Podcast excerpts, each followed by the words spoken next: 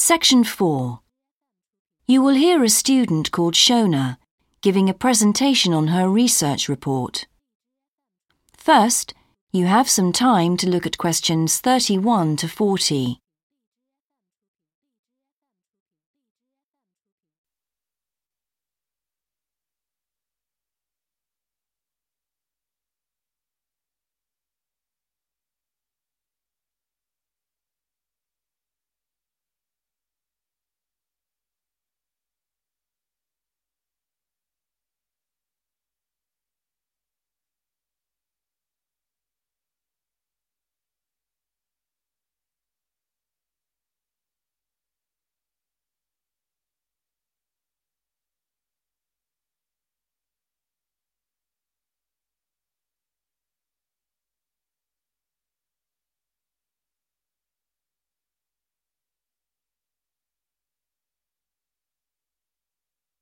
Now listen carefully and answer questions 31 to 40.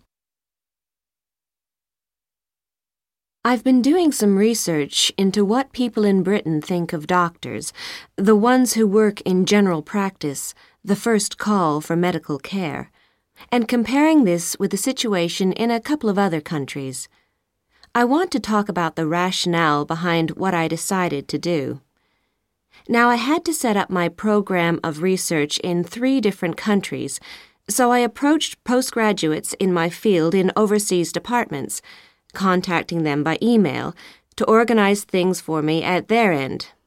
I thought I would have trouble recruiting help, but in fact, everyone was very willing, and sometimes their tutors got involved too. I had to give my helpers clear instructions about what kind of sample population I wanted them to use.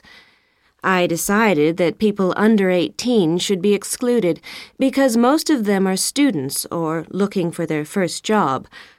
And also, I decided at this stage just to focus on men who were in employment and set up something for people who didn't have jobs and for employed women later on as a separate investigation. I specifically wanted to do a questionnaire and interviews with a focus group. With the questionnaire, rather than limiting it to one specific point, I wanted to include as much variety as possible. I know questionnaires are a very controlled way to do things, but I thought I could do taped interviews later on to counteract the effects of this and the focus group may also prove useful in future by targeting subjects I can easily return to, as the participants tend to be more involved. So I'm just collating the results now. At the moment, it looks as if in the UK, despite the fact that newspapers continually report that people are unhappy with medical care, in fact, it is mainly the third level of care, which takes place in hospitals, that they are worried about. Government reforms have been proposed at all levels, and although their success is not guaranteed, long term hospital care is in fact probably less of an issue than the media would have us believe. However, I've still got quite a bit of data to look at. Certainly, I will need to do more far reaching research than I had anticipated in order to establish if people want extra medical staff invested in the community or if they want care to revert to fewer but larger key medical units. The solution may well be something that can be easily implemented by those responsible in local government, with central government support, of course. This first stage has proved very valuable, though.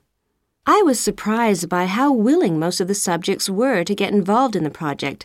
I had expected some unwillingness to answer questions honestly, but I was taken aback and rather concerned that something I thought I'd set up very well didn't necessarily seem that way to everyone in my own department.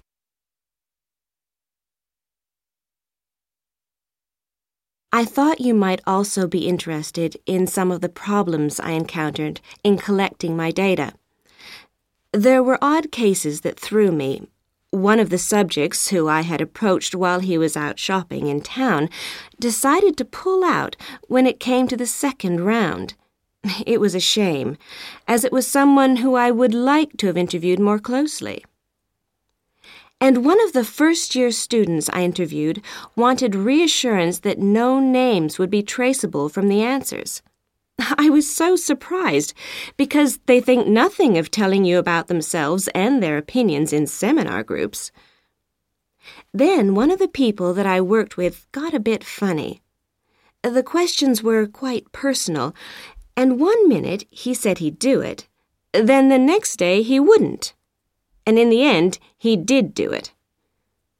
It's hard not to get angry in that situation, but I tried to keep focused on the overall picture in order to stay calm.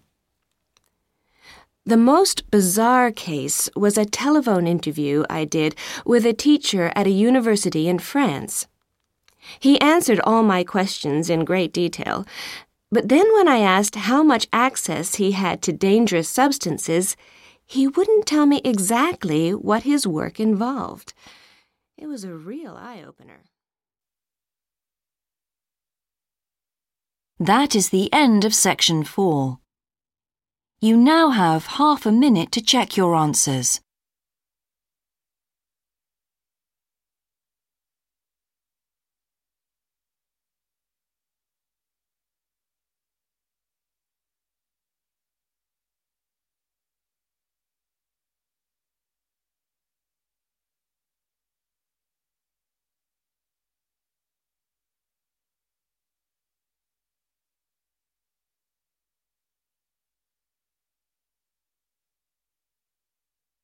That is the end of the listening test.